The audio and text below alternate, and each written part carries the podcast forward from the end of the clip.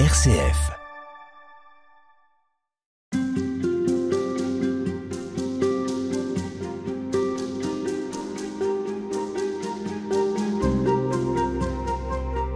Vous nous avez dit précédemment que saint Thomas d'Aquin est un contemplatif, c'est un religieux dominicain à la foi et à la vie de prière euh, très intense, très nourrie. Qu'est-ce qu'on peut dire du Dieu qu'il contemple? Quel est le visage de ce Dieu? C'est le Dieu de, dont nous parle la Bible. Dieu est et il est amour. Vous avez déjà la réponse, c'est pas autre chose que ce que nous enseigne l'Ancien et le Nouveau Testament. La réponse de saint Thomas, c'est la réponse de l'Écriture. C'est un commentateur, d'abord, d'abord un commentateur de l'Écriture. Et toute sa théologie, même très conceptuelle parfois, hein, est nourrie de la méditation de l'Écriture. Donc, je- saint Thomas vous dirait, s'il était à ma place, le Dieu dont je parle, c'est le Dieu qui, dont on dit qu'il est, je suis celui qui suis, Exode 3.14, et Saint Jean, ce Dieu qui est, est amour, amour trinitaire. Mais le visage qui nous a été révélé, c'est celui de Jésus de Nazareth, c'est celui du Christ. Tout à fait, c'est par Jésus-Christ, euh, qui est Dieu lui-même, incarné, que nous connaissons le mystère de la Trinité, le mystère de l'amour trinitaire de Dieu. C'est la raison pour laquelle saint Thomas a une, très, œuvre christologique, c'est-à-dire dans le, le cœur et le mystère du Christ, très développée. Parce qu'il sait que c'est le seul médiateur entre Dieu et les hommes, et que si nous accédons au Dieu vivant et vrai, euh, transcendant, qui est incompréhensible, pour reprendre une formule qu'affectionne saint Thomas, c'est par le Christ, qui est lui-même Dieu, incarné, c'est-à-dire Dieu fait homme. Alors comment il comprend, lui, l'incarnation? Qu'est-ce qu'il en dit de, de, cette, euh, de ce dogme, de cette vérité de Oui, foi? alors, euh, bah, elle en dit pas mal de choses, dont euh, la chose suivante, Jésus le Christ, c'est le Verbe, c'est-à-dire le Fils, la seconde personne de la Trinité, qui a assumé dans le temps, en s'incarnant, une nature humaine comme la nôtre.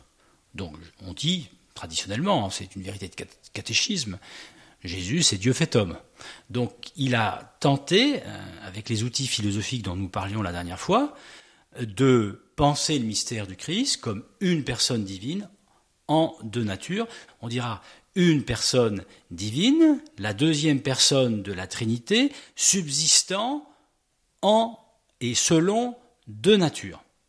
Voilà, voilà, une manière de parler un petit peu plus technique que celle du catéchisme et qu'il a élaborée euh, consciencieusement et longuement euh, pendant les 25 années qu'a duré sa carrière de, de théologien. Mais alors pour un croyant de base, on est dans le concept là. Bah, C'est-à-dire que les concepts, il faut les connaître. Si vous, c'est comme quand vous faites de la médecine, Mais la, la vous allez apprendre de- la discipline médicale. Si vous faites de la philosophie, vous allez apprendre un peu l'outil philosophique. Si vous faites de la théologie, vous allez apprendre la théologie. Donc, Mais d'un point de vue strictement théologique, quand on dit que Dieu s'est fait homme, il y a des courants aujourd'hui qui ont plus tendance à le, le- le mouvement inverse, c'est-à-dire à travers Jésus, l'homme s'est fait Dieu. Oui, mais ça, saint Thomas le ça. conteste très fortement. Hein, le- saint Thomas n'est pas adoptianiste. C'est-à-dire Bah, C'est-à-dire que l'adoptianie, c'est la doctrine hé- hérétique selon laquelle Dieu a, a- a assumé un homme, euh, par exemple au baptême. Euh, Alors saint Thomas dit non, ça c'est une théologie fausse, parce que nous croyons dans la foi que Jésus c'est Dieu fait homme. Donc c'est pas un mouvement ascendant, un homme qui se fait Dieu ou qui devient Dieu, mais c'est plutôt l'inverse, un Dieu qui se fait homme. Est-ce qu'on est dans le merveilleux là, ou dans le, le magique? Un Dieu qui se fait homme? Non, pas du tout. On est dans l'ordre surnaturel. hein. Merveilleux, si vous, voulez, si vous voulez me dire par là que c'est quand même merveilleux au sens d'extraordinaire, ben, je vous réponds oui. Mais si on est dans l'ordre du merveilleux, euh, sensationnel, euh, kitsch, euh, je vous réponds non, pas du tout. Euh, euh, non, mais c'est c'est- c'est- c'est le merveilleux chrétien, si vous. on peut- oui, je- on, on peut, on peut dire ça. Mais alors qu'est-ce qu'il nous dit de Dieu, ce, Jésus de Nazareth, ce Christ? Alors, Qu'est-ce qu'il nous révèle? Pour, pour la foi chrétienne et pour saint Thomas, le Christ, il nous fait connaître le mystère de Dieu et en partie en Dieu le mystère du Père. Parce que Jésus, dans l'évangile, il parle de son Père. Tu nous parles du Père, montre-nous le Père. À mon saint patron, je m'appelle Philippe, et à qui il le dit, mais qui me voit, voit le Père. Saint Thomas, il prend ça très au sérieux, comme d'autres l'ont fait avant lui, comme Saint Augustin, Saint Grégoire de Nice. Et puis, après, il, il va essayer, il va tenter d'en faire, d'en offrir une analyse ou une, euh, comment dire, euh, il va, il va essayer de rendre compte avec les outils, encore une fois, qui sont ceux d'un théologien, hein, euh, de, de, son contenu. Qu'est-ce que ça veut dire que, par l'humanité de Jésus, nous accédons à la divinité Comment on passe de l'humanité très concrète de Jésus de Nazareth à la divinité Or, elle n'est pas en dehors de Jésus, cette divinité puisqu'il est Dieu fait homme. Alors c'est ce rapport des deux natures, de l'humanité et de la divinité, dans l'unique personne du Christ, que saint Thomas, après d'autres, et d'autres après lui ensuite, tente de rendre compte.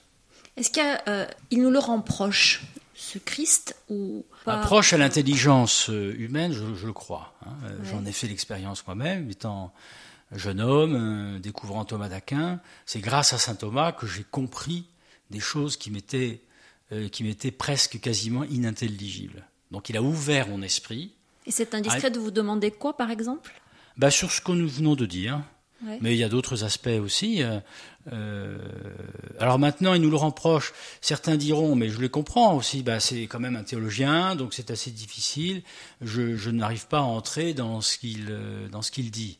Bon, bah, tout le monde n'est pas un théologien professionnel, hein, on n'est pas tous appelés à être des théologiens patentés, c'est certain. C'est un métier c'est un métier, c'est une profession. Moi, ça fait quand même pas mal d'années que je fais ça, et ça demande un certain outillage, une certaine habitude, surtout, que l'on n'a pas immédiatement. Donc, si on attend, je vais ouvrir la somme de théologie et je vais découvrir le mystère de Dieu, je pense qu'on va se planter, parce que euh, il parle un certain langage auquel il faut s'habituer. Vous savez, c'est un peu normal d'ailleurs. Les choses grandes, il faut s'habituer à y entrer lentement, mais sûrement, mais lentement. Il faut accepter d'être dépaysé. Il faut accepter de parler un langage qui n'est pas forcément celui du quotidien. D'autant qu'on ne parle pas de quelqu'un, d'un contemporain là. On ne parle, pas d'un contemporain, mais enfin, euh, vous savez, euh, saint Thomas est toujours actuel, hein, au XIIIe siècle comme au XXIe siècle. C'est pour ça que je l'étudie. C'est que plus ça va, euh, plus je vois qu'il est actuel, qu'il donc il demeure notre contemporain pour la théologie du XXIe siècle. Hein.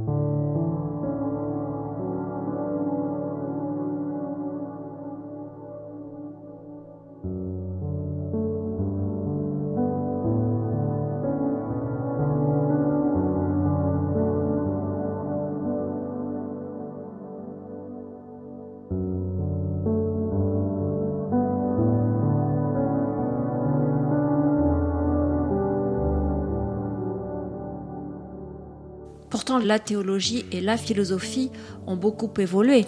Des travaux euh, gigantesques ont été faits, notamment au XXe siècle, avec euh, la théologie euh, historico-critique. Il y a eu tout un tas d'approches comme ça qui ont permis de, découvrir de nouvelles choses. Alors, c'est le rôle des thomistes de s'approprier du moins de ce qu'il y a de, de possiblement appropriable dans ces découvertes, euh, l'exégèse historico-critique, euh, je ne sais pas, la phénoménologie qui est un courant philosophique, en le faisant avec discernement, parce que tout n'est pas intégrable euh, dans la pensée chrétienne d'abord, et puis ensuite dans la pensée de saint Thomas, il y a des doctrines philosophiques qui ne sont pas acceptables, qui sont fausses.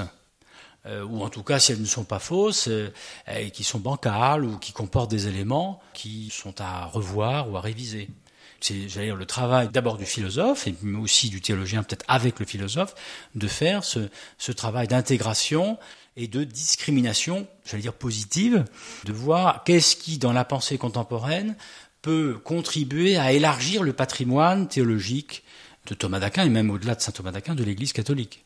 Alors revenons-en à ce Christ auquel il réfléchit, auquel il consacre ses travaux, en quoi euh, justement ces travaux ont nourri la théologie et, la conception de Dieu qu'on a aujourd'hui? Oui, bah écoutez, depuis le XIIIe siècle jusqu'à maintenant, euh, il y a toute une tradition euh, qui se reconnaît dans saint Thomas d'Aquin et qui s'en nourrit.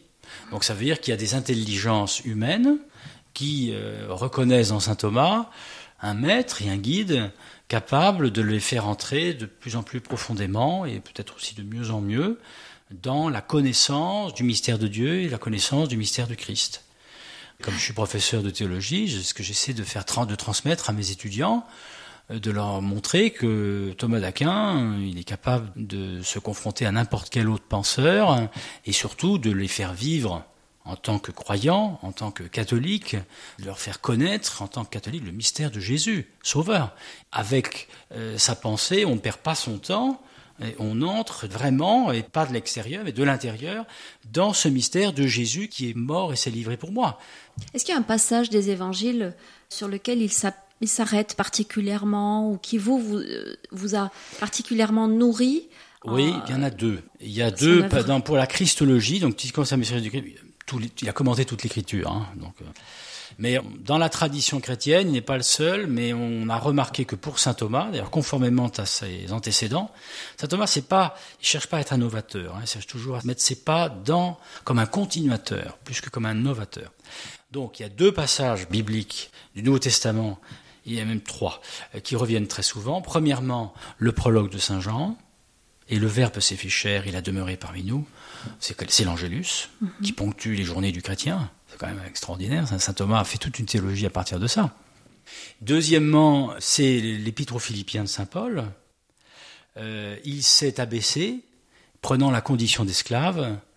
Euh, donc c'est l'idée que la rédemption, que, la, passion est un abaissement de Dieu, hein, un abaissement sauveur de Dieu. Et puis troisièmement, il y a un troisième texte aussi qu'il revient très souvent, c'est euh, la charité a été répandue dans nos cœurs par l'Esprit Saint qui nous a été envoyé. C'est encore l'épître aux Romains. Donc vous avez deux, passages de Saint Paul et, un passage de Saint Jean. Ce sont probablement les passages les plus fréquents dans son œuvre. On est vraiment dans le Nouveau Testament, on est vraiment avec le Christ là. Et Saint-Esprit. À demain pour poursuivre. Merci beaucoup.